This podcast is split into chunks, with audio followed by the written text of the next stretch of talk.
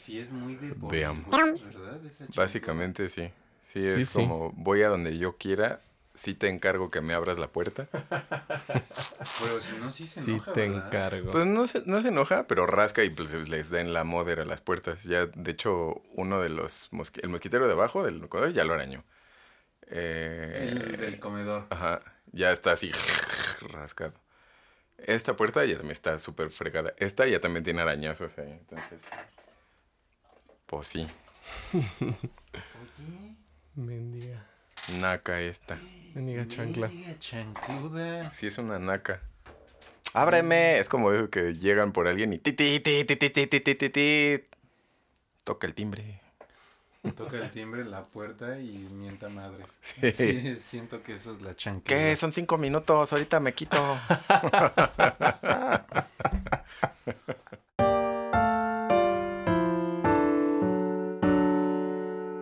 Sí, mientras menos pasos creo que se tengan que hacer para hacer lo que quieres, mejor.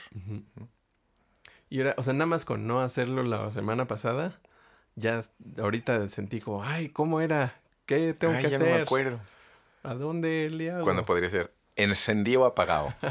Sí, Sí, yo también antes a eso. mantenía las guitarras siempre guardadas porque están bien polvas, están bien. Y luego tengo que dije, ay, no manches, hijo. O sea, si tengo que pensar en tocar, tengo que ir, ir a donde esté el estuche, abrir el estuche, sacar la guitarra. O sea, solo el. Aunque sea una actividad mensa, como abrir un estuche y sacar la guitarra, Sí, un paso más, sí. ya es un paso más que. uh, o sea, hay un, un pequeño. uh, que querría ahorrármelo. Sí, Entonces, ahora que se pueden colgar, pues mejor la cuelgo. unos muertos del grudge. Sí. Ah, ah, ah, ah, que eso es lo más tenebroso Uy, de esa feo. película, ¿no? El Sí. sonido. Creo que el Sí, niño muerto más- está chafón, o sea, es como un niño de Halloween. pero el sonido de. ah, ah, ah, ah, ahí me sale. ah, Como de puerta abriéndose, está feo. Sí, es muy feo. Esa fue una silla, pero. Grudge. Ese es el sonido real. El grudge. Grudge. Grudge. Garage.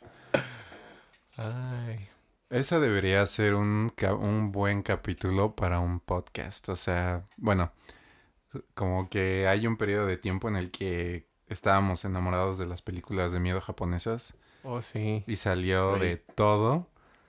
Todos los, bueno, todas las cosas que se podían y estaba como interesante. O sea, que hasta en el blockbuster estaban Sí. para rentar las que quisieras. o sea, hayan salido como de Hollywood o, o si estaban como coreanas o, O sea, lo que fuera. las... Ajá, o sea, eh, era como un super auge padre. Podríamos, podría, se podría hablar de eso, ¿saben? Voy a apuntar eso. Sí, porque Las películas de espantos. esos japoneses sí hacen cosas bien feitas. Sí, sí, sí, perturbadoras. Sí. ¿Qué les pasa, amigos? Bueno, sí, todavía. No sé cómo esté en la escena del cine tenebroso japonés ahorita. ¿Nunca habrá empezado con el Ringu? Yo pues creo el que Ringu con fue el de Ringu. las más mainstream. Al menos es la primera que yo recuerdo que era japonesa. O sea que, Mm. oh, esta es la versión gringa de una película japonesa sí. horrible. Pero. Y ya habían salido dos, ah, Japón. ¿Dos Ringus? dos Ringus. Oh. ¿A poco? Para cuando salió la primera de acá ya habían salido dos allá. Entonces está como interesante ese asunto, como, como que sí pegó en las audiencias internacionales esa película. No recuerdo qué tantas diferencias había, pero creo que como que el tratamiento gringo me gustó mucho, como la hizo- estética, Ajá, ajá. el ambiente, los colores y la música, está muy bien todo eso. Sí la recuerdo con cariño, si es que se puede recordar una película de esas con cariño. Al menos con gusto como, como, como película disfrutable. Sí la recuerdo. Al menos te dejaba pensando un poquito más después de ver el video. Ah, Ah, sí. O sea, te sí dejaba deja pensando en el VHS. Híjole. Mm, vaya. O sea, no hay muchas películas que no te den todo así. O sea, de, de miedo, pues. O sea, que no te den como, mira, este es el malo y se murió hace mucho. Como que, como que te dan todo demasiado ahí para que te dé miedo de inmediato. O sea, que sepas que muy claramente hay una persona que es mala, un espíritu, un monstruo, un ser, un ente y hay algo que te va a matar o comer. Pero en esas estaba interesante, ¿no? Como que solo había una maldición que no explican y que se saltan todo y te ponen todo críptico, el video y las pistas y El video, el video estaba espantosísimo. Dije, ¿por qué. ¿por qué? Nunca pensé que una escalera pudiera ser tan Sí. tenebrosa, nada más de una escalera en una pared. Oh Es que God. es eso, pues yo creo que por eso la recordamos todavía, porque se nos grabó mucho de esas imágenes así como... O sea, no, no solo es el video, yo me acuerdo, yo me acuerdo que todavía me metí a buscar así regresando de, de, de la escuela, así el sitio oficial de el, de, del aro, o sea... Cuando 26.5, 26.8, ¿qué era la velocidad? Y, Eh, y era, era veloz, era veloz, y podía ver el sitio y descargar mis imágenes chafitas. Y tus Bueno, videos de QuickTime. Pero, pero bueno, o sea, según mi Super HD que descargaba de la- del sitio oficial, de por ejemplo los como radiografías esas que, que según quemaba con la mente, así, así de que solo lo veo y ahí está de repente. Y eso también me causaba mucha controversia interna. Así como, ¿eso podrá pasar? O sea, de verdad me, me hizo cuestionar como qué tanto poder ten- tendrá un niño así que está como, como mal. Con esa como... Estás mal, hijo, estás mal. Sí, no, No estaba me acuerdo padre. de eso, no me acuerdo de esa. Tampoco me acuerdo de las radiografías. No, de los... Es que había varias cosas. Casi todos Ajá. eran como caballos de juguete, como pero con Ah, cosas y así. como horrible. Ajá. Eran, eran escenas muy ¿Cuál era la, la cosa? Es que era como una niña psíquica, ¿no? Y, es, y maldijo el video. O sea, de alguna forma como le echó poder siniestro de X-Men al video, algo así. De X-Men. Sí, El por- Phoenix. el Ah, Phoenix. No, no me acuerdo. es que ahí estaba como el doble cosa de miedo, como, ja, ¿sí será mala o solo había Ajá. sido una niña maltratada? Pero la niña sí quería ser como mala porque nunca nos dicen de dónde salió. Ajá, como su maldad parecía innata, ¿no? Ajá. Mm, Entonces, eso es lo que lo hace también padre. Mm. Y, y sí, como que no hagas lo que estás haciendo, persona buena, o sea, solo estás haciendo que el mal sea peor. Así como no hagas cosas buenas que parecen malas. Pero No hagas- Eso también me gusta del, del Grudge. Que todo lo que hacen lo empeora. Sí. Porque propaga como el miedo y el odio y. y el Solucionémoslo. Sí, hay, hay una. El odio. No me acuerdo cuál número, ni si era la japonesa o la, o la gringa. Yo imaginaría que más bien alguna de las japonesas, pero no acuerdo si la primera otra u otra. eh, que termina con que queman la casa de la maldición de la Mm, Grudge, ujú, ujú, pero dice, eh, y es como, ah, pues ya, pero un poco epílogamente dicen que que nos o sea que eso más bien como que eh, esparcía más Oh. el odio o sea como como la violencia y como como el fundamento Sí, de, de esa maldición era la violencia pues o sea lo- más bien lo abrieron o sea lo Ah. dispersaron más Gracias por maldecir el mundo, amigos. Ajá, algo así era y Mm. no me acuerdo en cuál fue o si me lo inventé en mi mente. No, según yo sí sucedió. Porque en algún momento me puse a leer las, los resúmenes de Wikipedia para acordarme en cuál era y en ninguno lo encontré. Mm. Entonces tal vez debería verlas otra vez y ver si es verdad. Pero es, es, es, es era algo parecido. ¿Sabes que ahora tiene más sentido una escena de, de la cabaña del terror? Este. Sé que iba a la cabaña del tío Chueco, me vino a la mente. Dije, oh, Reino Aventura. La violencia de... La violencia en Del la tío, cabaña. tío sí te Chueco. metías dos que tres fregadazos en la casa del tío Chueco. Es que no sé si se acuerdan cuando están viendo, cuando ya la están viendo mal así al final los, los que están detrás de todo, que dicen, no, no, en. Japón acaban de, de descubrir cómo vencer a la cosa. Ah, sí. Y las niñitas están cantando una canción todas felices y el monstruo está ahí Sí. todo, ah, así muriéndose porque era como amor y, y paz y bendición. Sí, Ah, ya no me Entonces eso tiene más sentido. Si la violencia era la causa de todo, pues ahora Ah, así es como lo ven. sí, es un Ah, poco fairy tale, pero está bueno. Ay, qué padre. Ahora quiero ver todas esas otra vez. In the. Yo Me acuerdo que la vi y ya sabía que era raro. O sea, la vi no hace tanto, apenas. Y sí, sí me dejó con cara de. de Pikachu. de- ¿Qué? Ah, sí, yo no sabía, no sabía que era eso. Y cuando empezó a volverse eso, dije, ay, ¿qué es esto? Y ya al final dije, oh, no, sí está padre. ¿Qué sí me demonios? gustó. Sí, sí, sí está muy padre. En la cabin in the woods. Y. Ah, pero está muy bien porque de mm, eso que decías de que las- los gringos la adaptaron muy Esos padriuris. ¿Qué, ¿Qué fue? ¿La, ¿El Ringu? Ah, el Ringu. Bien adaptada. Mm. Eh. Wow, esa palabra definitivamente no existe. Ese güey eh, Em, se hace menso. a, nuestro te- a nuestro tema de hoy. Yo creo que voy a cortar esta parte, pero. ¿Qué onda, ñoños? Esto es Doctor Mario, un podcast de la Original Soundtrack Band. Creo que estas como primeras dos oraciones son las únicas que digo como con fuerza y con dicción y ya luego se me olvida que estoy hablando a un micrófono. Pero eh, hoy va a ser un episodio nada más con el patrón para hablar de cosas de Don Anillos. Pero estaba aquí Chuy porque ensayamos hace rato, entonces ya lo incluí en la plática. porque quería... balón. Me dieron como Sakurai. Em, le quería preguntar al patrón acerca de las cosas que cambiaron de los libros a las películas de Don Anillos y del Hobbit. Ese pobre hobbit. Eh, ajá, exacto.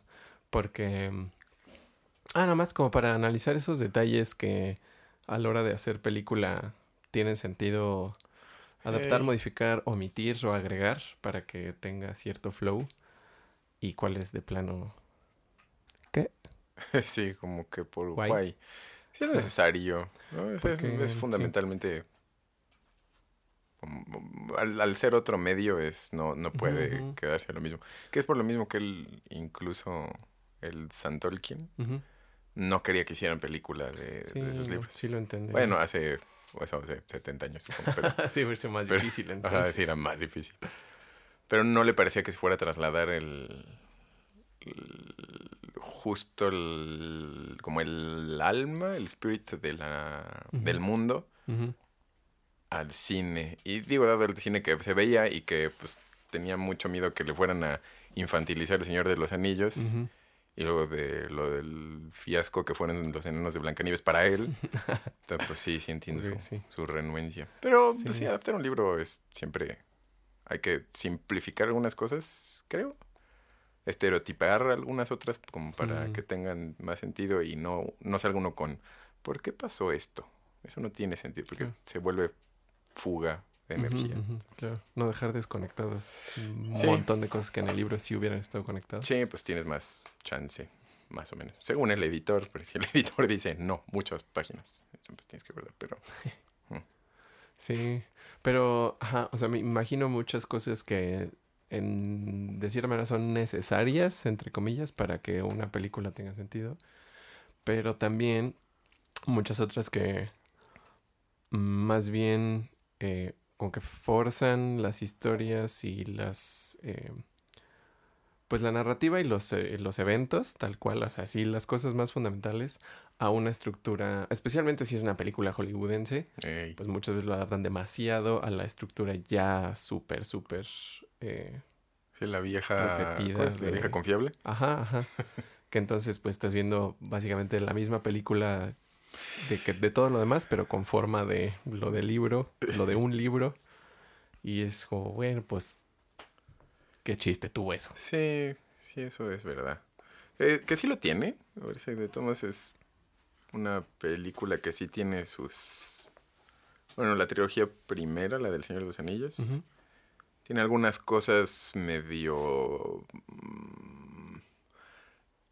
ah, como farsicosas, siento. Por ejemplo, el Gimli como enano lo hacen ver medio chistosón.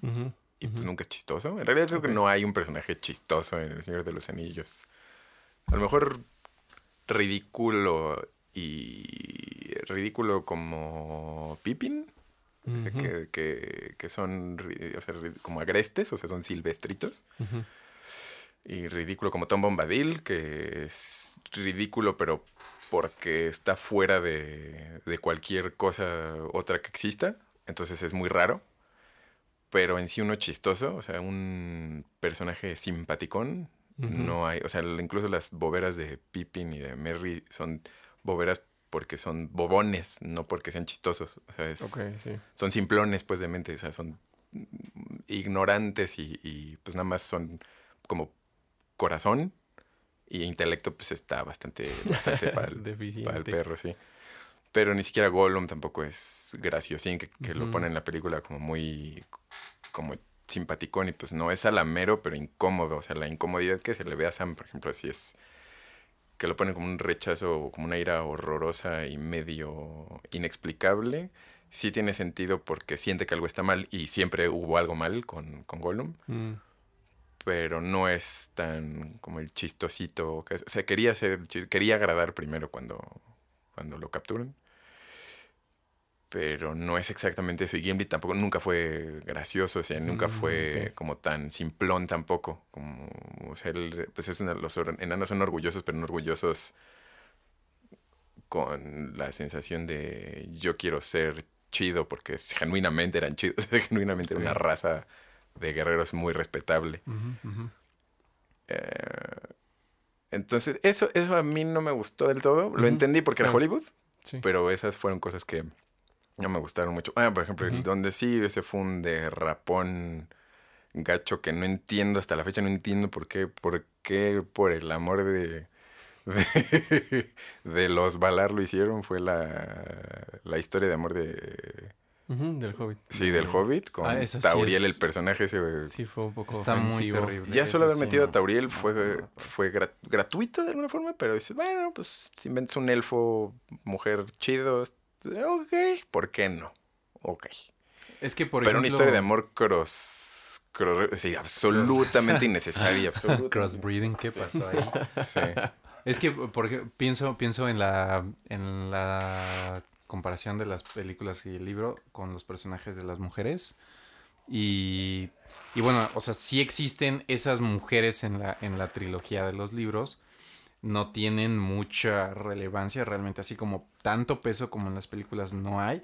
Yo siento que lo que quisieron hacer en las películas es darle un poquito más, más de balance a, a, a- a esos personajes y tienen mucho tiempo así, como mucho screen time, los, eh, estos, estas tres mujeres, pero, pero sí vienen de un lugar, o sea, sí viene de Sí. cierto, o sea, de, de cierta historia y de cierto anclaje dentro, dentro de como, como todo lo que sucede durante la Guerra del Anillo. Pero en el Hobbit, o sea, ver Sí, que no solo manches. tenemos a otro personaje más inmortal, invencible, o sea, y, y que su único propósito sea como darle algo más a, otro personaje que es como, a un, como una contraparte masculina, como que no fue a ningún lado. No, ni- ninguno. O O, sea, sea, no- ni el sacrificio, nada, nada, nada tuvo sentido. O sea, No nunca le vi nada. razón. Y sabes que también he pensado que, que esa etapa de Hollywood, o sea, como que a media década, hubo muchas películas que estaban usando mucho chantaje emocional como para, para darnos como algo a la audiencia, así como que... Pero, pero como era, era muy barato, o sea, esa fue, fue una, pero en Sí. demasiadas películas de ese tipo de acción, fantasía y ciencia ficción, se vieron demasiado el sacrificio Sí. humano como Oh. que como que voy a sacrificarme para que para la causa para mis amigos para mi familia o sea todo tenía que ir por ahí de alguna manera u otra o sea como para darnos a entender que era importante que o algo iba a pasar muy importante Mm. se tenía que matar o tenía que sacrificar algo no, no podía sacrificar algo personal nunca podía ver algo más sutil tenía que perder la vida o sea, eso a, mí, eso a mí se me hizo súper chafa. Por ejemplo, o sea, el que ya llegó al límite, o sea, y se, lo, lo- se los digo porque pasó a media década, ¿no? Mm. Las del Hobbit. Sí. Pero la, por ejemplo, esta última de Star Wars que sale, donde todos los personajes quieren hacer un sacrificio, quieren matarse para que todos los demás vivan, así, Así, como oiga, no es "Ah, los necesario". amigos". Ah, Todos quieren hacer eso y, y le, le restó muchísimo poder a todas las historias de todos los personajes. O sea, Claro. los que se involucraron ahí. Y entonces regresas al Hobbit y ves que dos personajes que están ahí nada más flotando dentro de la película, así de por sí, o sea, de por sí los enanos no tienen tanta personalidad en los libros, son como nada más colores, ¿no? Sus capitas. Sí. Entonces entra entra la película como con poco y les quieren dar más bien puros gimmicks. Sí, ¿saben? Sí, exacto. sí, Entonces sí. no les dan una personalidad, sino como una tontería que hacer o decir. No, es, Sí, el no único- estuvo tan padre. El único que siempre fue muy claro cómo era de, de serio era Thorin, ¿no? Pero él porque está... y el o sea, único tiene con su propio Ajá. contra... sí, sí. Pues sí, pero ese se lo ganó también por, por la guerra. Pero, Claro, claro. Pero sí era el único que está más detallado porque pues él es el que está de alguna forma driveando la, eh, la aventura de esa parte. Pero sí creo que lo que dices es que se, se abarata mucho esa historia, ¿no? La historia clásica de amor imposible. Ya es como, híjole, mano, ya, ya párenle, ¿no? O sea, ya mitología griega, ya, ya nos la chutamos todo una y otra vez y otra vez y otra vez. Y la del Señor de los Anillos, por ejemplo, ni siquiera es una historia de amor imposible. Sea, entre Aragorn y Aragorn es un hecho. Y de hecho en la, eh, en la película ponen a Elrond en contra de, como para hacer más dramático el, el asunto. Pero en los libros Elrond siempre estuvo de acuerdo en eso. O sea, Oh. sabía que eso... Que, o sea, que se amaban y dijo, pues, pues rífatela, pero te la tienes que rifar primero porque si no, nunca van a encontrar... O sea, nunca van a poder estar bien. Y Aragorn dijo, sí, ¿cómo no, señor? Me la voy a rifar, va a ver cómo... se-". Y era su, de su papá, de alguna forma, su papá adoptivo. Entonces, este... Que bueno, es su papá adoptivo y es su pariente lejano, pero... Pero siempre hubo esa... No tranquilidad, pero aceptación de que era un hecho Ok. y Sí, o Arwen sea- aceptó su, o sea, voy, yo voy a hacer esto y me voy a quedar en la tierra y me voy a volver mortal, ándele, sí, como todo el mundo lo sabía, bueno, todo el mundo, Ok. esos.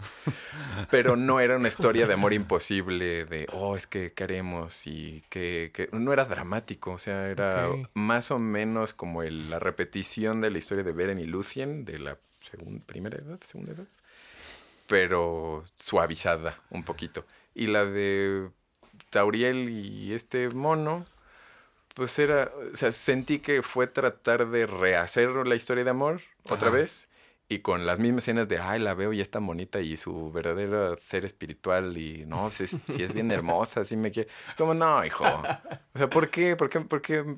¿Por qué? El Hobbit jamás fue de eso. Nun- Nunca fue de eso. El Señor de los Anillos tenía que ver. Pero dinásticamente el Hobbit no tenía nada que ver con historias de amor en absoluto. Entonces Solo- eso me molestó mucho. Voy a hacer un paréntesis ahí. Quiero que recuerden para siempre la imagen de un suegro diciéndote, ¿te rifas o qué? ¿Te rifas o con ella o qué? Un suegro elfo. El suegro de El elfo, suegro sí. así, no, no, rifado, güey. ¿Se la va a rifar o qué, mijo? Este, regresando a esta del, del me, me haces pensar ahorita en Tauriel como, como que hubiera estado muy interesante si hubieran seguido con, la, con esta temática de guerra. O sea, si estamos hablando de que son guerreros muy superiores estos elfos y que estás, estás dentro, y voy a usar una palabra que usaste, muy salvajitos, muy rupestritos, este, los enanos. Pero son buenos palquite para así, para la guerra y las Sí. peleas están buenas las dos razas. ¿Por qué no generar una dinámica diferente que vaya con el tema de la guerra, con la, con esta dificultad, con este mal que, mal que acecha? O sea, una, un, un amor que no sea un amor imposible, sino como tal vez un amor de mutuo respeto, como que, a- que se genere en el campo de batalla. Que no sea como que, ay, la dama, o sea, solo revirtieron el rol de, de la dama en peligro, o sea, la doncella ahora es el enano, que Ajá. siempre está ahí en peligro y lo tiene que venir a salvar, y es como, ok, ya entendimos, si esta mujer es muy fuerte, si esta figura femenina es, es fuerte, es poderosa, es, es como, in- es todo lo que tendría que ser también una mujer en el campo de batalla, pero eso no genera ninguna clase de chispa, solamente como que debilita ambas partes en la relación de ambas partes. Ahora pienso también que la que que obviamente se tiene que considerar que la audiencia para, para las dos trilogías de películas pues era otra cosa, porque no eran los libros. O sea, o sea, hace rato que estabas diciendo de las de los personajes cómo están como un poquito más cambiados, que se había como un poquito más de de como de chistosadas y de momentos como ligeros en- de los personajes, pues a mí nos permitió como un poquito más dar a conocer como, como el, el personaje y que fueras como viendo cómo crecía, cómo, cómo, si al principio, por ejemplo, Mary y Pippin son como bien tontos, Ujú. bien eh, como pues inocentes de alguna manera, Sí, ¿no? sí, son- Porque los, pues ellos, como cualquiera, pues no han salido, o sea, Sam nunca había salido de la, de la comarca, no conocen otra vida, ni otro mundo, ni otras razas. O sea, que no sea Gandalf, que es como Hmm. Gandalf. Que lo veían una vez cada décadas. Ajá. Entonces, como que, como que a mí, pues, en parte, pues, la audiencia tan, todas, o sea, todo el público, el público en general, tenía que ver como un poquito más asentado eso, ¿no? Creo que es lo que funciona más Sí. en una película. No es quienes eran los personajes tal cual, pero sí, pues tenían que tener ciertas consideraciones hasta para esas cosas, ¿no? Como para poder ver, o sea, como que, ah, mira, ya está bien eh, marcado, ya está bien anclado lo que es un- un- uno de estos personajes. Y pues vamos a ver qué le va pasando, ¿no? Para mí sí fue como, sí es como súper descomunal el trabajo que hicieron para que ese arco del personaje, esa historia, este, se pudiera mantener durante las tres películas, ¿no? Mm. Tal vez no todos al 100% de éxito, pero pues a muchos personajes principales sí pudieron vivir como algo así. Sí, estuvo bien. Este, de todas maneras, como dices, no, no todas las, bueno, como este, este de Aragorn, no, no estuvo tan padre que se incluyera, como que fuera tan importante, pero al mismo tiempo te da un Ah, como el, la drama- relación, perdón, la El relación. drama de la relación. Ese drama, bueno, pues te, te permite como ver que hay un sentimiento de urgencia. Sí, porque exacto. Elrond está totalmente diferente, ¿no? O sea. Elrond, si en lugar de estar como más seguro de que sí, los elfos podemos, porque somos así, Mm. Elrond está como todo, no, se tienen que ir de esta tierra, ¿no? Y manda los, y ve como que la urgencia sea más bien que los elfos se escapen de la Tierra Media Mm. para evitar el mal y todo esto. Eso, pues, Sí, digo, es estereotípicamente acercar a los personajes a cosas que conocemos o que para el para el grueso de la población tienen más sentido, está, estuvo bien. Ah, me pareció muy bien. O sea, por ejemplo, los, los hobbits que sean así como aniñados, está bien porque son, son como gente de pueblo. Este, o sea, sencillos, simples, es mi rutina cotidiana. Y Sí. fuera de esto, pues no conozco, ¿ha sido la fiesta? No, ni me importa. ni- o sea, no, no conozco nada. Esto, esta es la vida que me gusta y así está chido. Y son así simplones. O sea, es Sí. como, como, o sea, Sí, puedes ver, no es una ignorancia de, ay, qué gente tan tonta. No, o sea, simplemente es simplón porque pues no conoces más. Y eso está chido. Entonces, eso, el, lo de lo de Gimli, el nano, lo entendí porque da cierta empatía, por ejemplo, también con, o sea, entiendes Claro. su relación y su- sus ganas de ser importante, aunque pues él no tenía ganas de ser importante, sino sabía que era importante, pero, pero, pero da eso, o sea, te da algo semejante.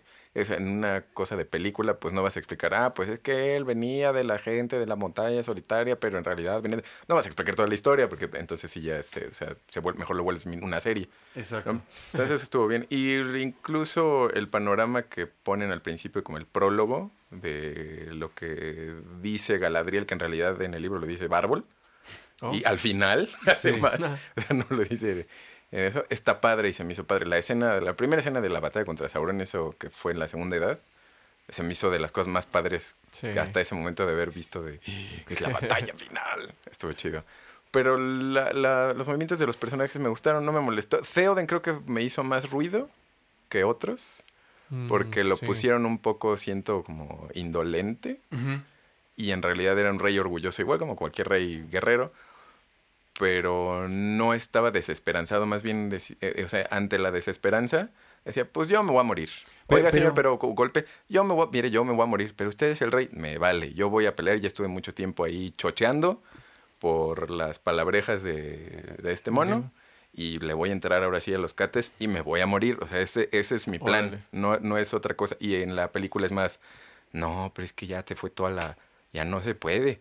Ya no hay solución. Ah, Entonces, eso a mí no me gustó, pero, pero eh, lo entiendo. Muchas de las cosas que no me gustan en realidad las entendí.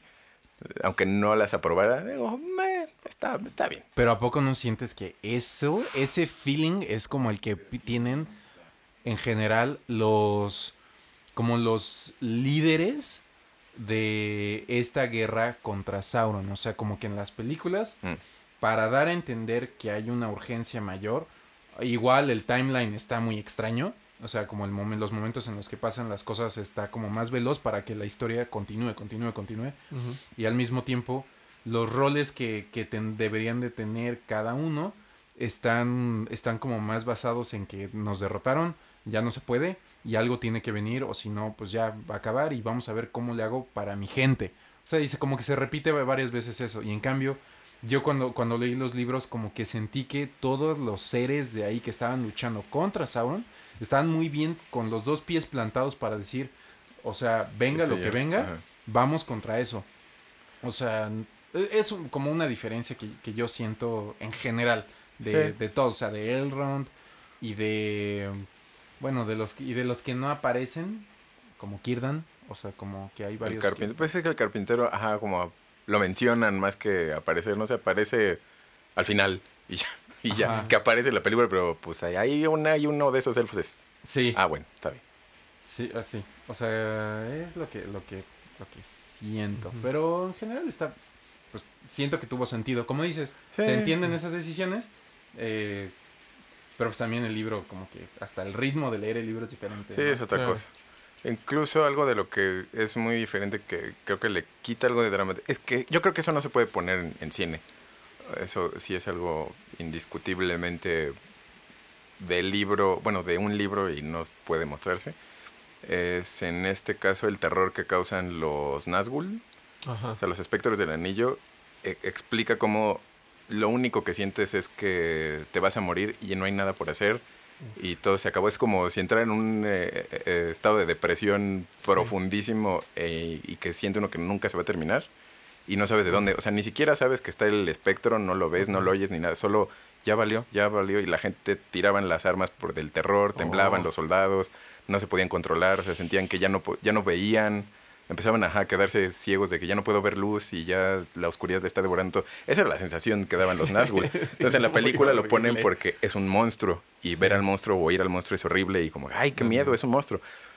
Pero no era el monstruo, no era el, Sí. el terror que acompañaba a los La espectros. Ajá, solo su sola presencia era lo que aterraba. Entonces eso es horrible, o sea, espantosamente horrendo. Pero cómo lo pones en pantalla, ni modo que diga un mono explicativo, entonces, oh, siento que todo se acaba. Pues no, Sí. Entonces, eso O es algo tendría que- que... tener un, un tono y una emoción muy diferente Sí. en la película, ¿no? Sí. Como un estilo muy distinto para tratar de explicar eso Sí, pero- abstractamente de otra manera. Sí, o sea, como que siento que en algunos momentos medio se logra, como tipo cuando la primera vez se, se, se están saliendo de la comarca eh, sí. y la escena en la que se ve como todo el camino con Eh, las que- hojas que- se- y como hasta así la se as- hasta pone un poquito más azul la tinta de la película para que digas ahí viene todo que lo frío y lo muerto y que es, y que los personajes están como no manches yo que- nunca lo he visto pero sé que ahí viene Ajá, una no. cosa así Que Frodo lo ve, ¿no? O sea, Frodo dice algo, algo no está bien. No, Sí. es, no se está viendo nada, solo se ve el camino y él se asoma como algo no está bien y, y ya. Sí. ¡Uh! O sí, o sea, hay como pequeños, grandes aciertos en esas cosas. Déjenme. Break. Hace filo del mal. Uy. Uy. Entonces, ¿qué? Uy. Que, mm, el terror. El terror, sí. Ah, Ese, ese estuvo, eso... ah, bueno, pero se hace lo que se puede, ¿no? Como no, Sí. como no puedes... O sea, en un libro que puedes describir un narrador omnisciente cómo Sí. se siente la cosa, pero Sí, hay que enseñarlo. visualmente... Sí. Pero sí, en general, las, en las de Don Anillo se hicieron eso, ¿no? Como moldear lo que sucede un poco a un tono, eh, pues como consistente y al tono Sí, que querían darle a sí. la película en general. Y entonces, pues limaron ciertas cosas, movieron un poquito, acomodaron, ajustaron. Sí, por Eh, ejemplo, la parte de Tom Bombadil, los... Eso te iba a preguntar del Tomo Badil, porque no me Mm. acuerdo que. Pues no me acuerdo porque no lo he leído, ¿verdad? Pero de lo que has Lo platicado no me recuerdo acuerdo poco. bien qué papel tiene Tom Bombadil. Aparece para salvar... Es que originalmente iban a abandonar la comarca por el camino principal. O bueno, se iban a meter como... eh, Habían hecho una historia para decir que en realidad se iba, se iba, Frodo iba a seguir viviendo en la comarca, pero con su familia Tuk. Ajá. Entonces iba a dejar Bolsón cerrado y se iba a ir hacia el este. Y Mm. entonces lo que realmente iban a hacer era- salir por la puerta de la comarca, por una puerta del- de, ese terreno que se llama los, bueno, los Smials de los Tuk. Pero ya los empezaron a perseguir los espectros, que eso no lo Ah, esperaban. Eso no lo vieron venir porque Gandalf estaba atrapado en Northanc. Ujú. Entonces nadie les avisó y algo los empezaba a perseguir y dijeron, ah, caray, no, pues hay que salir por el bosque viejo, se llama, que es un bosque ah, justo como al lado de la empalizada de ese territorio de la comarca. Y nadie se mete ahí porque es un bosque muy viejo y se supone que los caminos cambian de lugar sin querer y los, los árboles están vivos. Y eso. ya después aprendes que sí sucede, o sea, que no era nada más magia, sino que probablemente eran ents arbóreos y que hay muchos ents que se vuelven medio oscuros de corazón por el coraje que les dan las criaturas que se mueven libremente. Entonces el jefe de esos árboles, digamos, es el viejo sauce y la atrapa a los hobbits porque pues obviamente el camino se los cambian a cada rato y se pierden y ya no saben cómo salir y los empieza a dormir con un hechizo y los salva Tom Bombadil. O sea, que porque casualmente caminaba por ahí. Como en El Señor de los Anillos muchas cosas pasan por una supuesta casualidad, que es lo que Mm. le dice también Gandalf a Frodo en algún momento, como que Bilbo no tenía, o sea, no tenía la intención de tener el anillo, o sea, le cayó el anillo sin querer. Y dice Gandalf, sin querer. Eh", Mm. O sea, todo, todo tiene sentido. Ok. ¿no? O sea, Bilbo no mató a Golm cuando pudo, como porque dijo, no, pues se me hace mala onda, y finalmente fue lo, lo que logró que, que la misión se cumpliera. Y eh, como en ese tipo de coincidencias, entre comillas, pues pasa que era la época en la que Tom Bombadil iba a recoger lirios para su, para su consorte, digamos, no es su esposa, su señora, me parecen palabras medio feas para en este caso. Y entonces ve al viejo sauce y ya le dice de cosas, lo apalea tantito y dice, suéltalos, hombre. Porque él tiene esa especie de facultad, al parecer, de, para con la naturaleza. Y nunca saben en realidad quién es. O sea, es como que él existe ahí y le preguntan, pero pues tú quién eres que dice, no, pues yo soy. O sea, yo soy el que soy y llevo aquí desde como siempre. Y pues así es, y es medio bobón, o sea, medio, medio, nada más canta, o sea, pues, es extravagante, digamos. ¿No? Que hasta, ¿cómo va su cancioncita? El Tom Bombadil es un sujeto sencillo de chaqueta azul brillante y zapatos amarillos. y lleva una- un sombrero con una pluma y es así medio ridícula su, su, su, su visión. Y por, incluso el Tom Bombadil, el nombre es ridículo y Gandalf, Gandalf. Tolkien se lo puso así porque dijo, es, un- Mm, es, es, es absurdo ese, ese, ese mono. Sí. Y resulta ser, no hay, no hay una, una, como un consenso claro, y parece ser que Tolkien tampoco lo sabía exactamente, mm. pero Tom Bombadil parece ser un espíritu también, como una especie de Valar, como de ese tipo de nivel de poder, pero por sí mismo se salió de cualquier cosa de, de deseo, de, o sea, digamos, trascendió todavía a otro nivel de, de conciencia. Entonces, el anillo no le pasa nada a él, que es el único, el único ser de en toda el- la existencia del anillo al que no le pasa nada. Se lo pone y X. ni lo quieren, lo quiere. o sea, y en algún momento el concilio blanco dice, ¿por qué no se lo damos a ese mono? sí. Y Gandalf le dice, nada, se lo van a dar y lo va a perder, porque no le importa, o sea, no, le- no le interesan esas cosas, no se va a preocupar porque, ay, hay que cuidar a los Oh. animales. Dicen, no, está más allá de todo, de bien y del mal, ese, ese mono no. No, Pero en el libro les ayuda a salir del bosque y luego se pierden los mensos en los tumularios, que son unos espíritus que habitan tumbas. Y los vuelve a salvar y se, se les está diciendo que no se metan ahí y ahí van y ya los salva.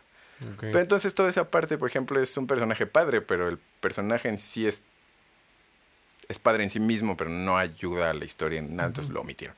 Sí, no, no te va a llevar a ningún lugar. No. O sea, más adelante es como que en este momento caíste de suerte, pues Sí. así de suerte te voy a sacar. A lo mejor O sea, directo a lo de Bri. Ajá, En una película igual se hubiera sentido así, ¿no? Sí, Como, como- como ese qué. O sea, Ajá. nada más para salvarlos y ya después desapareció. O sea, fue como. Se, se siente como. Se hubiera sentido como un recurso sacado de la manga. Sí, como necesitamos extender la película más de dos horas y media, pues no. Sí, no. También sí. quitaron, que esos me gustaban mucho, pero pues también no tienen mucho caso, los hombres de Pukel, que son una especie de hombres súper primitivísimos, Órale. Que tienen su lenguaje gutural, o sea, sí son como descritos como hombres muy, así medio taparrabosos y greñudos, y Oh. como neandertalosos, chaparros y tosquitos y así, que vivían en esa región de la Tierra desde antes que llegaran los, ¿qué dicen? Los hombres de cabello largo, eh, güeros, algo así, como los güeros de cabello blanco, Los de- güeros. que son los, los rojirrim, Ok. que ellos vivían ahí en esa parte de la Tierra desde hace mucho y pues llegaron los hombres y les daba susto, entonces fueron recorriendo, pero existían y les ayudan, les ayudan a... Por ejemplo, hay un contingente de orcos que tampoco en la película sale que está marchando desde Isengard, creo. O eran orcos que habían invadido la una de las, las marcas de los jinetes. Y entonces iban a, como a, a reforzar la embestida de, de los campos de Pelennor. Y los hombres de Puka le ayudan al rey Theoden a, a irse por entre el bosque en caminitos pues, que ellos nada más ellos conocían. Mm. Les ganan y llegan y los empiezan a desbaratar desde dentro. O sea, no permiten que lleguen ni siquiera... los hubieran caído de sorpresa en- por retaguardia y los hubieran devastado a los jinetes. Ajá.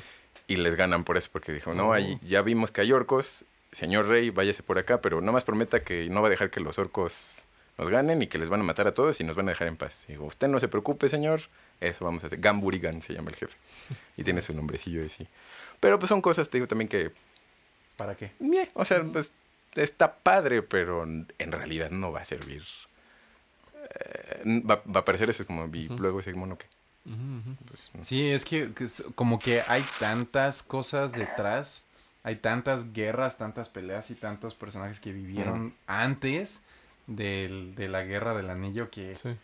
que, o sea, los que no son directamente parte de en las películas, ¿para qué, o sea, para qué mostrarlos, no? O sea, ¿para Sí. qué están, están ahí? O sea, para eso está, bueno, hubiera estado bien complicado como darle un fin, que varias conclusiones pasan, ¿no? Durante los libros, sí.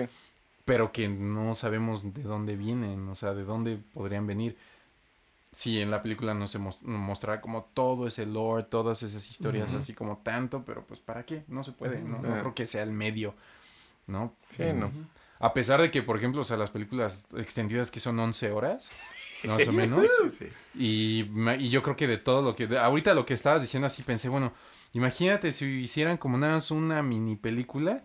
Más bien una película completa de todas las... Lo que quitaron. Todo el material que quitaron. O sea, es una cuarta o una quinta película. Sí, fácil. horas y horas. Sí, sí. sin bronca, sin bronca. Y, por ejemplo, también solo en la batalla de la comarca, del final, Del final final. eso hubiera sido otra, otra buen, unos 45 minutos fácil de qué pasó, o media hora, si quieres, como acortarla. Porque falta el- todo el final de Saruman, que Saruman aquí lo mataron rápido, ¿no? sé, es como, ya, pero ya se murió. Ah, bueno. Que está bien, pero... y pues, en la mismo. Y en la O sea, en extendida, la sí, en las cuando nunca se ve ni qué pasó. sí. Sí, eso es verdad. Pero en realidad, pues Saruman toma la comarca, la desbarata, Ah, la hace lo que le pasó a Birmingham en, en la vida real y le construyen el molino de carbón y lo hacen, lo afean. La comarca se vuelve una cosa industrial así. Órale. ¿Cada cuánto otra vez Celaya? Pues- no, no sé, la verdad es que no sé si Celaya sea industrial. Creo que es más mercadólogo, ¿no? Tal vez sería Querétaro de antes. Pero, ajá, lo vuelve una colonia industrial fea. Y entonces cuando ya se desarrolla, se muere y demás, y pelean los hobbits por la comarca y entonces se vuelven legendarios en la comarca. Bueno, al menos Mm. Pippin y Merry, que son los que. Y- eran escuderos y se volvieron soldados y ahora llegaron de salvadores de la comarca. son Y aparte ya están más altos ahí. Ah, son más altos Ajá, porque sí, bebieron de la fuente de Bárbol, entonces ahora son de los hobbits históricamente más altos que hay. Y ahí de Frodo ya nadie se acuerda. O sea, es como, ah, pues él era el, el raro ese que se va de viaje. Órale. Y, eh, pero es el, pues el más célebre de los hobbits eh, afuera. Pero eso es todo un arco también histórico eh, de, muy grande. Sí. O sea, es una batalla extra. Sí. Y creo que hubiera sido para mucha gente anticlimático después de la batalla de Pelennor, ¿no? De los campos de Pelennor. Ok. Una micro batallita de la comarca, que pues sí era una batallita chiquita de unos 200 hombres contra unos... o 50 hombres contra 200 hobbits, algo así. Pues hubiera sido como, ah, mira, que... Después de este fregadazo, como... "Te, te, te". Mm. Pero es que hasta leyendo el libro como que no esperas que pase eso. Yo no, esperaba que viniera un nuevo conflicto para ellos. Después de todo lo que viven, dije, ah, ya, vamos a regresar Ay, a casa. ya. Vamos a... Y yo así hasta esperaba, bueno, bueno, se van a armar una fiesta como tipo la de Bilbo.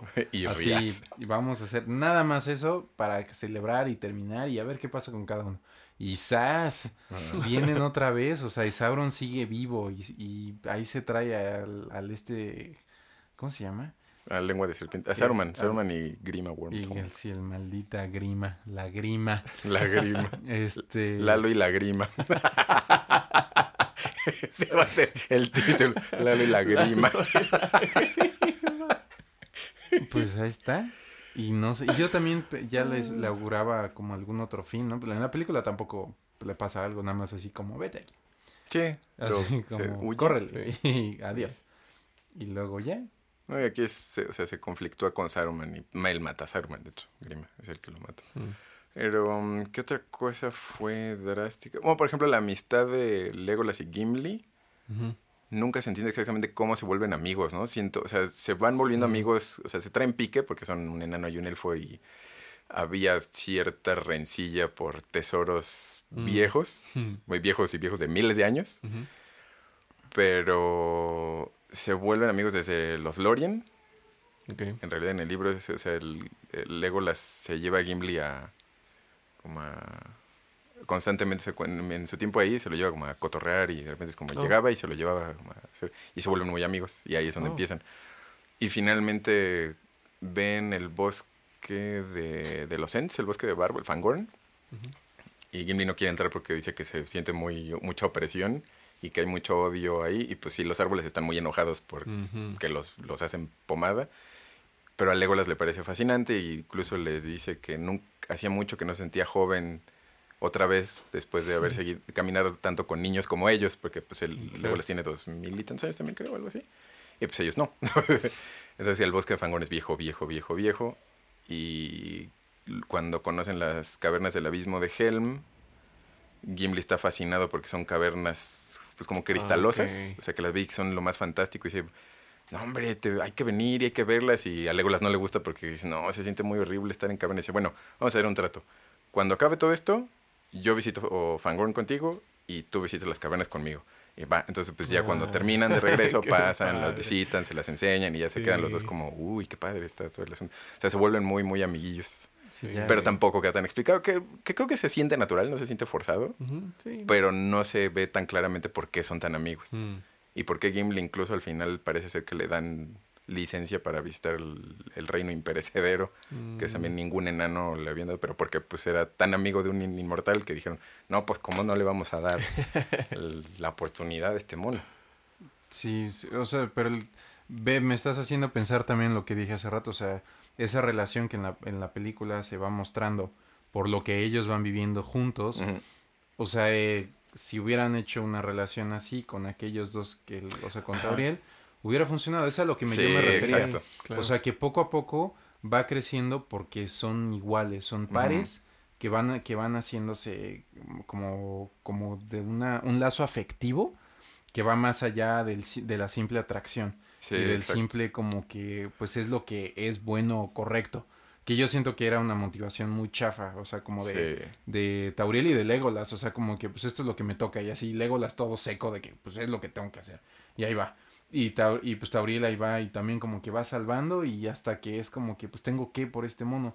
Y él también, pero no sé, o sea, no se me hace, no se me hace que, que vaya tan orgánicamente como esa. Que como dices, en los libros, sí, ahora que me haces recordarlo, así se siente muy, muy tranquilamente, pasan por tantas cosas que es como, sí, claro, o sea, es, es mi compadre, o sea, aquí va a estar. Sí, Ah. hermano. Y, y tiene que ser, o sea, ya estamos, ya estamos aquí. O sea, ya tenemos que ir como juntos de aquí para allá, sin importar, nos defendemos, pero no, no hacen tanta faramaya, ¿no? De esa, de esa cosa. Y eso, Sí. eso me, me había gustado. Hubiera- o- hubiéramos visto algo similar. Sí, a mí eso, eso ajá, cuando mencionaste eso, que hubieran sido a una especie de, de respeto entre razas mutuo, de órale, o sea, pues sí, la verdad yo pensaba menos de los enanos y yo pensaba que los elfos eran horribles y a la mera hora, no, pues está, está, Está padre, o sea, tu, sí. tu raza y mi raza están, están chidas, seamos amigos. Eso hubiera estado bien, pero un respeto como de guerrero, como de raza, somos iguales, raza? hubiera estado chido. ¿Qué pasó, raza? Sí, no, porque raza? por ejemplo, en- o sea, al final, la, cuando se hablan así de que nunca pensé morir al lado de un enano. Ajá, ¿Y qué tal? De, de un elfo. Que este, ¿Y por qué no morir al lado de un amigo? exacto. O sea, como que ese iba como que el, el clímax de esa relación de amistad, ahí está como, ¿no? Porque somos cuates. Pero si eso hubiera sido, tal vez lo quisieron evitar porque hubiera sido algo muy similar a ellos dos, Ajá, pero al final iba encaminado a otra cosa. ajá. O sea, Pero lo hicieron similar a algo peor. Algo más, algo horrible. O sea, hubieran apostado más por Filios, que el Señor de los Anillos tiene más que ver con Filios que con Eros en cuestiones amorosas. Sí. Entonces, pues, bueno, con eso y con, sí, con cosas superior, como más agapesoso, pero la- más los lazos de, de- de afinidad entre las razas que se unen finalmente para derrocar al tirano, que eso también es parte de pues, la labor de Gandalf era esa, o sea, nada más como picarlos de, ándale, ándale, ándale, ándale, ándale, Ah, está pues. bien, está bien.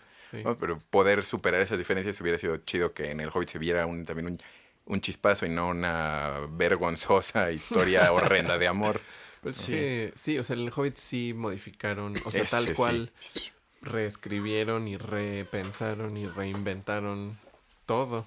O sea, no, no moldearon la historia para tener, para ajustarla a un, a un tono más apropiado, sino escribieron otra historia. Sí, sí, hicieron que otra versión con del los Hobbit. puntos importantes, más o menos siguiendo esa progresión de eventos, pero inventaron otra historia. Básicamente. La batalla de los cinco ejércitos me gustó, aunque por ejemplo Ujú. aparecieron, lo que decía, aparecieron gusanos, que... Ajá. ¿What? En algún What? momento del Señor de los Anillos Ujú. mencionan, no me acuerdo si cuando llegan a Moria o a Mordor, probablemente a Mordor. ah, hay una, una mini línea que dice que había como vómito, como unos seres que habían, eh, parecía que unos seres habían excavado y mordido las raíces de la montaña y eh, eh, vomitado esas cosas. O sea, pero menciona que había unos seres que lo habían hecho. Y ya. Y dije, pues se basaron en sacar unos monstruos de la tierra innecesarios, nada más para hacer CGI. Yo creo que se ve muy espectacular. Sí, ajá, En una sí. línea muy chiquita y muy. Y muy también irrelevante. Intrascendente, sí. intrascendente.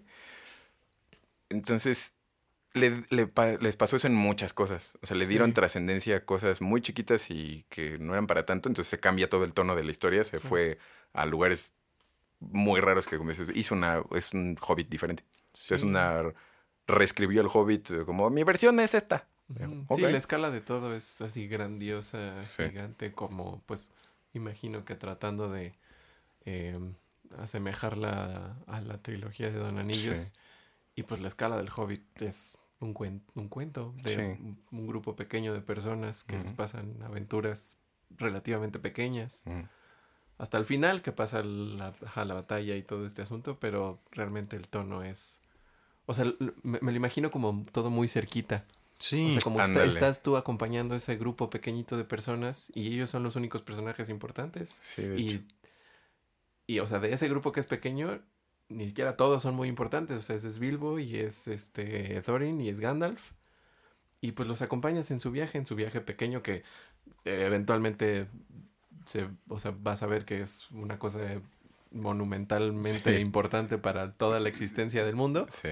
pero los eventos son muy pequeñitos y muy sencillos y con esta sensación de, de cuento y de fantasía así. Sí, creo que eso, eso que dijiste que están más cerca, eso es muy cierto. O sea, sí es una historia que estás viviendo como... Como que sí, es un- esa es una historia que sí te cuentan eh, al lado de una chimenea, ¿no? O sea, Sí. alguien que la vivió. Y es como, órale, qué cerca. El Señor de los Anillos es más como, vienen los libros. ¿no? Y, no, pues te acuerdas el libro que, que- O o sea, sea, es más viejo y Sí, más o sea, lejano. la predicas, el Señor de los Anillos. O sea, el Hobbit lo dices, sí, como aquí, como de, güey, ¿te acuerdas cuando? O sea, de- sí, sí, sí, o sea, en chiquito. Y me, me haces pensar como en la escala. Cuando yo estaba leyendo el Hobbit, como que, que estaba pensando más bien como que muy íntimamente al Bilbo como viviendo esas cosas y los problemas que tenía. Que, que me gusta, por ejemplo, que como que a partir de la mitad se siente un poquito más, no sé, como más, más una persona, bueno, más como un personaje más en problemas. Cuando están en la, ya en la montaña, cuando le pasan las cosas con el dragón. Y Ah. cuando tiene que salirse, o sea, cuando él se tiene que salir de la montaña a escondidas, decir, mira, Sí. esto es lo que, así, y que se lo da al otro, ah, le da el- la piedra al otro el señor. No sé, o sea, como que hay ciertas cosas que digo, eso, eso se hubiera, hubiera estado padre, como que todavía darle más, más peso al personaje a quien está siguiendo, porque, Mm. por ejemplo, siento que se, sí, perdió muchísimo enfoque la película, o sea, ya en la, en la última, o sea, la, antes todo el momento, todo como el cero para la batalla, siento que ya es como, ¿qué estoy viendo? O sea, ¿a quién estoy viendo? ¿Qué es lo que tengo que seguir? Mm. O sea, ¿a realmente me están diciendo, o sea, como cosas importantes las demás, las demás peleas, por, como Thorin contra los, los, los orcos. Ah, Me está diciendo algo importante que estén pasando, o sea, que, que, o sea, ¿cómo se, cómo se llama el, el este humano? Este... ¿Bardo? Ajá. Mm. O sea, porque él, eh, o sea, en la película es demasiada cosa la que vemos de él, o sea, demasiado sí, lo que está, mucho, estamos sí. viviendo de eso.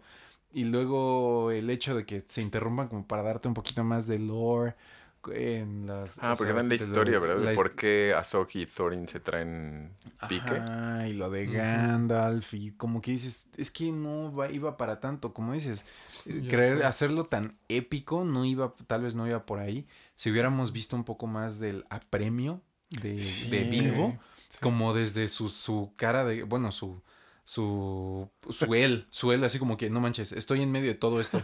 Yo nada más era un maldito así, Ajá, un, tonto ahí que no tenía un nada. hobbit que hacer. fifí vi- viviendo de mi patrimonio. Sí, o sea, él tenía problemas bien tontos y tenía como problemas de vecindario, ¿no? Al principio, pura así con su Sí. raza y sus Y primos. los, y los Sacovilla Bolsón. Sí. Y ya, o sea, eso, eso es lo que es él. O sea, ¿por qué no, por qué no pudimos ver un poco más de ese Bilbo terrenal? Sí. Así, sin tanto, sin tanto aspiracional.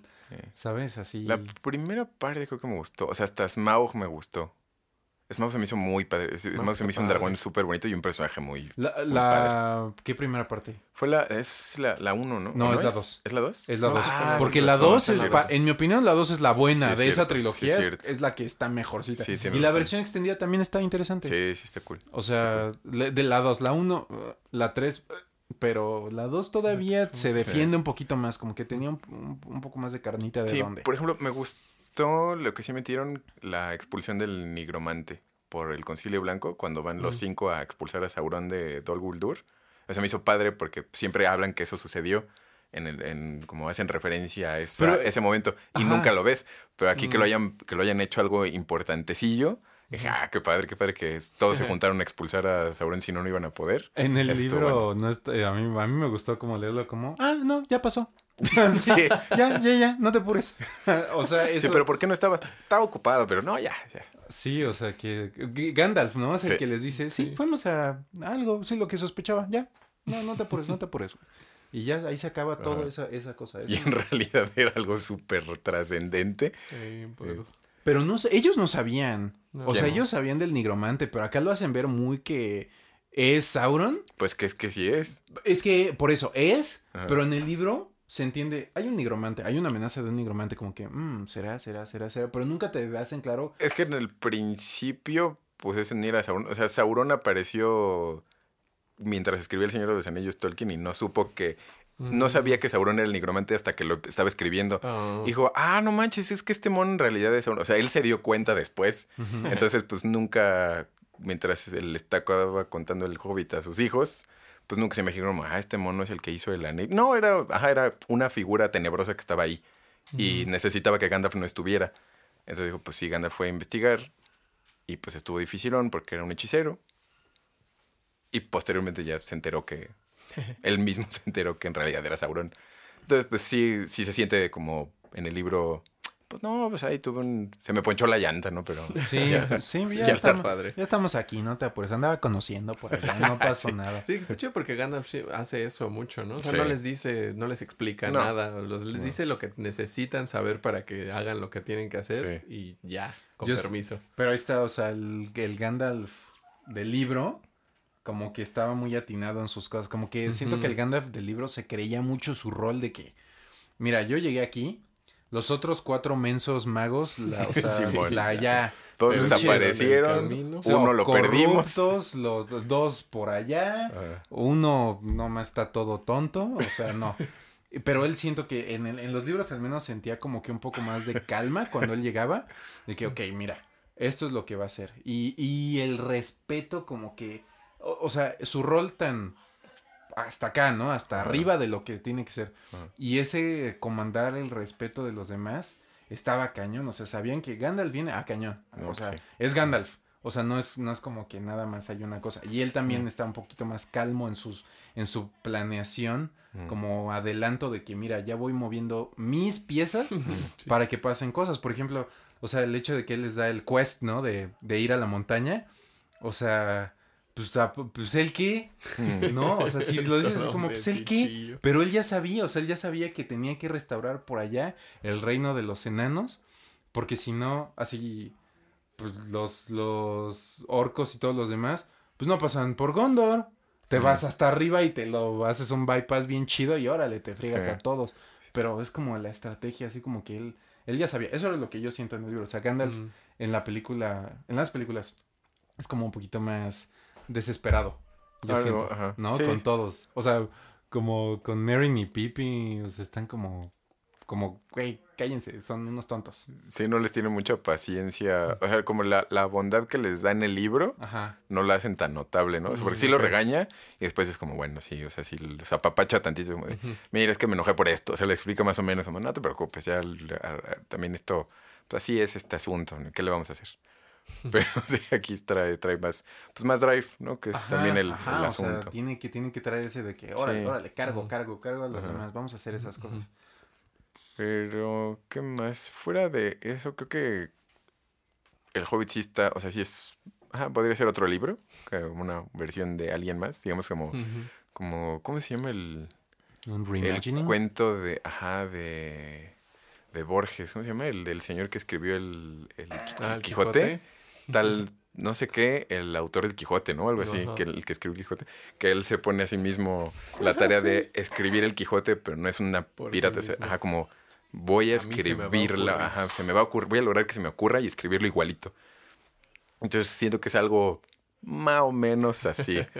O sea, es, pues voy a hacer el Hobbit así, porque, pues, ¿por qué no? Porque esto estaría padre y podríamos hacerlo así y, ajá, y pues cayó en muchos clichés hollywoodenses feos. Pero creo que de hecho también, según entiendo, ni siquiera la quería hacer. O sea, no iba, él no iba a hacerla, pues no, pues iba a ser el memito que ya no pudo. Ah, sí, es cierto.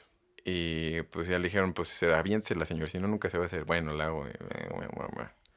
Y, y incluso a los actores tampoco les gustó mucho porque no estaban. Me acuerdo que Ian McKellen creo que dijo que muchas de sus escenas estaba él solo y era pura Mm. pantalla verde y no tenía Sí. quien decirle las líneas, entonces no le gustaba no tener re- retroalimentación sí. emocional.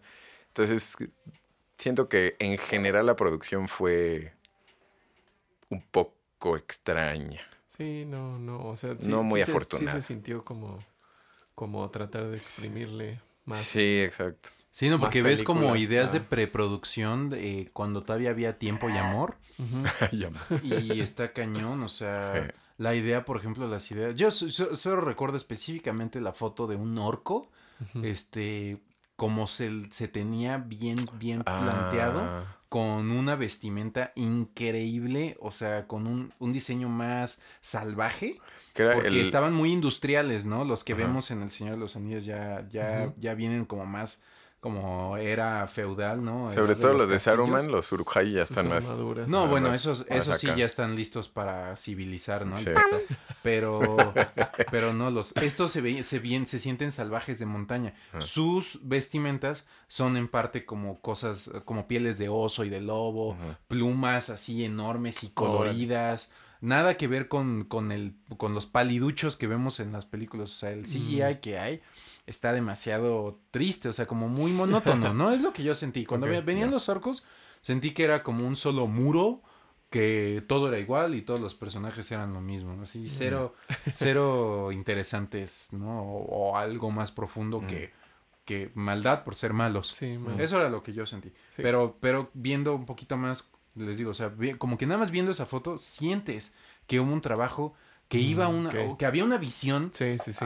muy diferente y que se pretendía hacer algo tal punto, quién sabe en cuanto a historia, pero al menos como visualmente, como que el tratamiento iba a ser similar, dándole su espacio, su peso, sus cosas a lo que, a lo que iba a ser como el Señor de los. Anillos. Eso me hubiera gustado, es un mundo paralelo Ujú. que tal vez algún día podamos ver. O sea, tal vez algún día alguien se aviente a hacer una nueva El remake. Sí. del Hobbit, nada más del. Hobbit. Sí. La otra ya no tendría que hacerse. No, esa ya no. esa ya Pero el Hobbit estaría interesante ver. Sí. Una sola película. Sí, un- Una sola película una- larga de Sí. ver qué pasa. Cor- Sí. Cortita y a lo que pum, pum, pum. Vamos a ver qué está sucediendo. Sin tanto, tanta así como que ay, muchas cosas. Sí, que una peli larga estaría bien. Creo que se podría... Hasta algo tipo Sí. Kill Bill todavía me lo aviento. Así Sí, como que ándale. es una sola cosa que dividieron para que no te. Ajá, canses tanto. en dos, Sí, eso, eso quedaría, eh, sería justo. así. Sería ah, justo y necesario. Sí, Sí, sí, sí, sin llamarle que son dos películas. Es, No. no. es la misma, nada más hasta aquí lo volumen a 1, dejar. volumen 2. Bye. Ujú. Y de hecho, ¿qué fue? Ahorita estaba pensando en el destajadero del Hobbit y en... ¿Qué fue? No me acordé de algo que dije, sí, y ya se me fue. Gardemit. Eh, del Señor de los Anillos. Ay, no me acuerdo. No me acuerdo. Se me fue. Se me fue el asunto bastante gacho. ¿Qué será? Las escenas de Bárbol que no suceden. Ay, escenas de barro que no suceden. Barro también está. Bueno, te digo, todos los- muchos personajes los hicieron un poco más rejegos de lo normal, ¿no? Como para darle jaleo. Ba- Barbol se supone que es el ser más viejo, ¿no? el más ser vivo más viejo, No, sin, o sea, sin contar a Tom, sin connotar a Tom Bombadil. porque ese es como pre-todo, Y Arwain, ajá. pero se supone Pero sí, Bárbol es el ser vivo más como viejo. en tierra, en la Tierra Media me refiero, Sí. o sea, él es el más antiguo. Incluso es todos. más viejo que Galadriel y que, que Lebron. Y esos. y Gala- bueno, Galadriel es de los elfos más viejos, si no es que la elfa más vieja en ese momento de la Tierra Media. Que sigue viva en la tercera edad, según yo, Sí, es la más...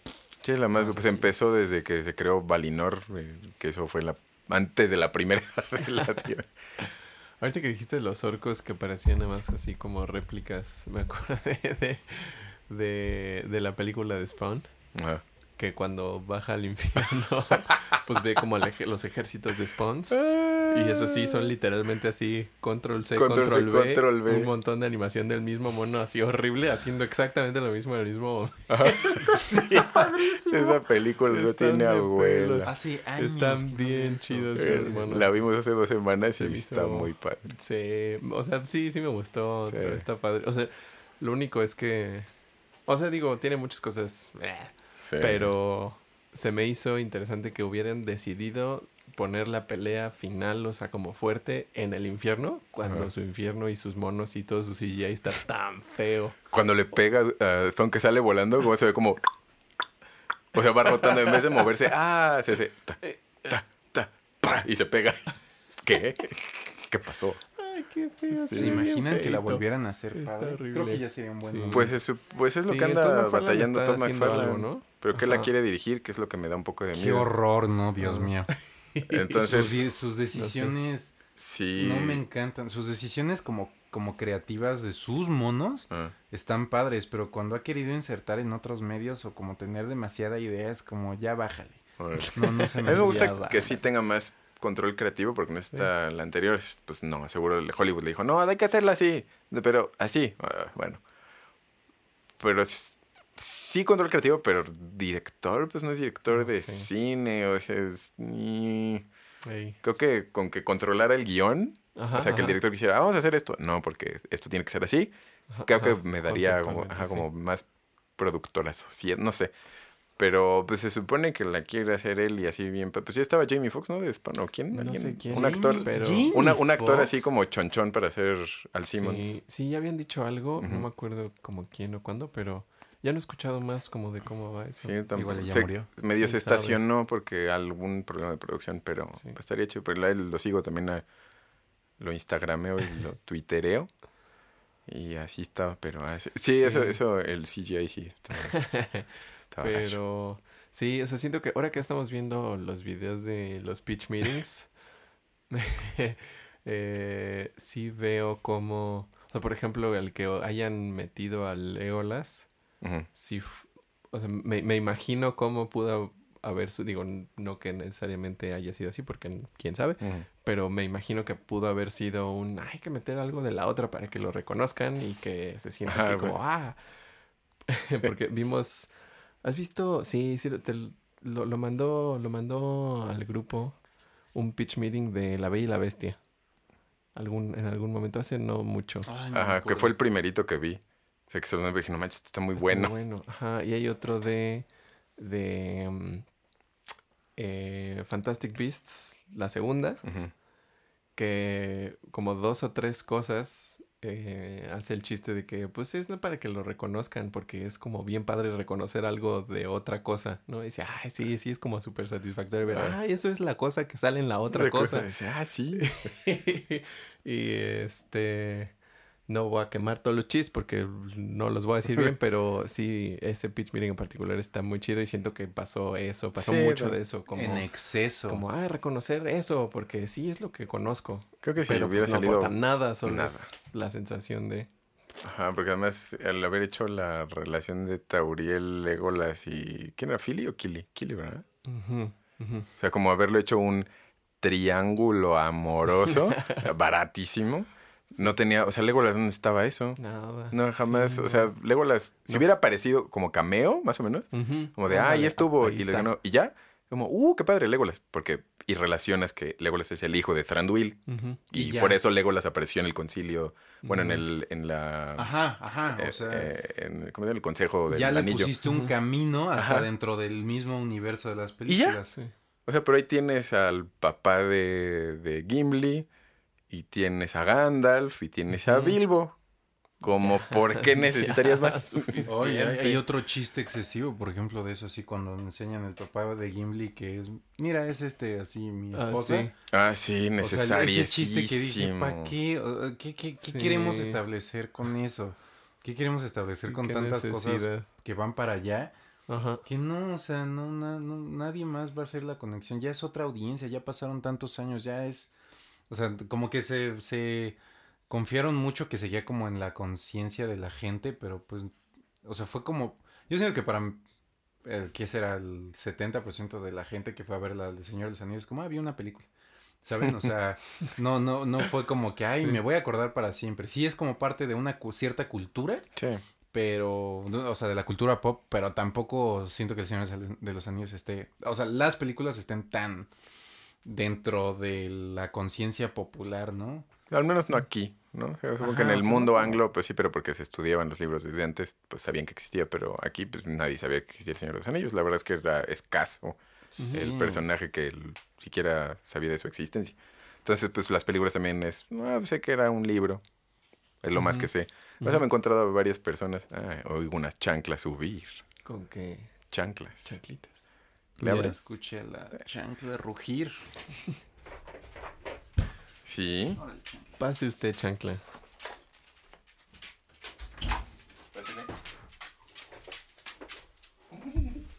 Al menos metió segunda.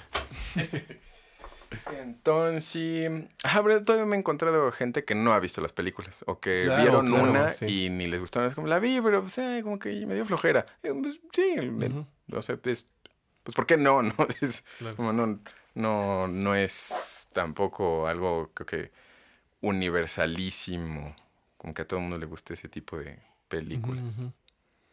Ni de historias, pero también es medio... Sobre todo los memes, ¿no? De ridículos. De ¿por qué no usaron las águilas del principio? ¿Por qué no es eso? Pero hay muchas razones eh, detrás de por qué muchas cosas no sucedieron como... Uno, se, uno pensaría como, pues así era la solución fácil. Sí.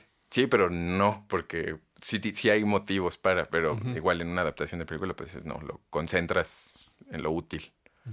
Y Sí, hubiera ya. estado como fuera de, ¿no? Que las águilas hablaran ahí, aunque Sí, pero- capaces de comunicarse. Pues con- solo, ¿quién? Guajir, ¿no? Medio ahí habla con Gandalf. O sea, no, en realidad nunca fue muy platicador. Sí, como de, mm, sí, güey. Como su onda. Sí, sí, sí, sí. Sí, no, Calmas. no quieren tocar ahí el piso. Sí. Pero, y, y por ejemplo, en ese... eh, Harry Potter sí fue, sí estuvo bien adaptadillo, ¿no? Siento como, como Supongo ciclo. De la como- tercera para adelante. Sí. ¿Sí? Yo siento de la tercera para adelante está muy bien adaptado. Porque tampoco es como que demasiado complejo. o sea, son, son historias sencillas, acomodables y tratables, ¿no? Mucho más fácil de todo. Sobre todo porque, o sea, el- como las, toda la historia que hay detrás, pues mucho pasó a posteriori, ¿no? Eh. Ya después de que se publicaron los libros, como que seguía y sigue saliendo cosas y cosas y cosas de los personajes y del mundo. Sí, que, que ya también la señora ya, ¿no? Ya siéntese, señora, ya. Sí, sí, y cuan- Sí. pero cuando se escribieron bien contenidos dentro del mismo libro, las Sí. historias tenían mucho sentido y, est- y estaban padres, o sea, era, era muy entretenido. Digo, yo, yo soy fan de los libros, Ajá. de las películas, la verdad no me encantan, sobre todo porque, o sea, si vemos también como otra cosa que está raro como del tratamiento, en cuanto a que decídete producción, ¿no? ¿Qué, qué, qué, qué dirección y visión vas a Ah, tener claro. para tus películas? Sí, o sea, que pues al sí. principio los magos tenían cierto carácter visual, ciertas cosas Sí se vestían. que, que, ajá, ok, iban, ah, mira, es que así son los magos aquí. Ajá. Y de repente ya se fueron por un sentido muy diferente. De repente, así como, los magos charolastras de Cuarón. o sea, ah, es que, es que piensen, oye, esas cosas de que el mismo actor ni parece, este, ¿cómo se llama? El Chadwick, no sé qué, el que, el que es el profesor Fleetwick. ¿Sí Ah. así? Ah, el que, que al principio está todo barboncísimo y con su y con su ¿Como ¿cómo se llama? túnica? su túnica así de mago Ajá. y para la tercera película ya trae traje y se rasuró todo y tiene el cabello pintado de negro y como que lo quieren ver así como que creo que sí hacen algún comentario en la película algún personaje de que ahora se quiere vestir así como para como para hacer eso pero si no es como ¿qué? ¿y dónde está el otro viejito? o sea el viejito santo. sí está, está ex- están extrañas esas decisiones Sí. que no pasan bueno no sé Pero creo que eh, por ejemplo, Harry Potter es más visual, ¿no? O sea, siento que los libros hay muchas cosas visuales que se traducen fácil a una película. Ujú. Será fácil trasladarlo. El Señor de los Anillos es más contemplativo en ese sentido. O sea, hay más, es más interiorizado que, que, que visual en realidad. O sea, al, al menos que te gusten los paisajes, sí es muy visual. Sí. Pero, Pero incluso los paisajes, me imagino que tienen también ese propósito de, de, em, como de comunicar, de, de hacer sentir un cierto ambiente y que te ubiques en, emocionalmente y como sensorialmente donde Sí, que estás, ¿no? estés seguro, ajá, que, que estés viendo cómo se está moviendo, dónde están las montañas, dónde está el pasto, el bosque, la- el río, el riachuelito, la piedrita, el sol, o sea, Sí. todo está muy claro en dónde estás, te estás moviendo. Que está cool. sí hay que tener bastante como capacidad de, de memoria a corto plazo Uy, como pero- para agarrar bien todo eso Sí. Sí. Como También de las dificultades, por ejemplo, del terror, como comparando el terror de los Nazgûl, Ujú. en la película del perfume también se me hizo, creo que estuvo bien, pero no me pareció tan emocionante. Ok. eh, que en el libro describen cómo el Jean Baptiste huele cada parte de cosa de los paisajes, de las personas, de todo, y en la película pues tienen que enseñártelo haciendo y las escenas de qué es lo que está oliendo, Sí. pero eso no te da el impacto emocional Claro. olfatorio que leerlo tiene. Entonces, pues lo haces, pero eh, moderadamente exitoso, creo. Y también creo que, o sea, en ese sentido, tal vez si, si una especie de producción independiente o algo así adaptara un libro con un tono o con descripciones muy particulares o como con un estilo muy particular, creo que tal vez podrían darse chance de hacer un tipo de película muy diferente, o sea, como cierto tipo de película con cierto lenguaje y que la trama este no necesariamente tenga que seguir una estructura accesible hollywoodense y una y un visual accesible hollywoodense y un lenguaje accesible hollywoodense habría tal vez más chance de, de eh, como capturar esos espíritus literarios Sí, pero este pero pues quién cuántas personas van a ver eso verdad? pues sí. Hmm. Pues qué hermoso. Excepto el Hobbit. ese no Sí, ese no mucho.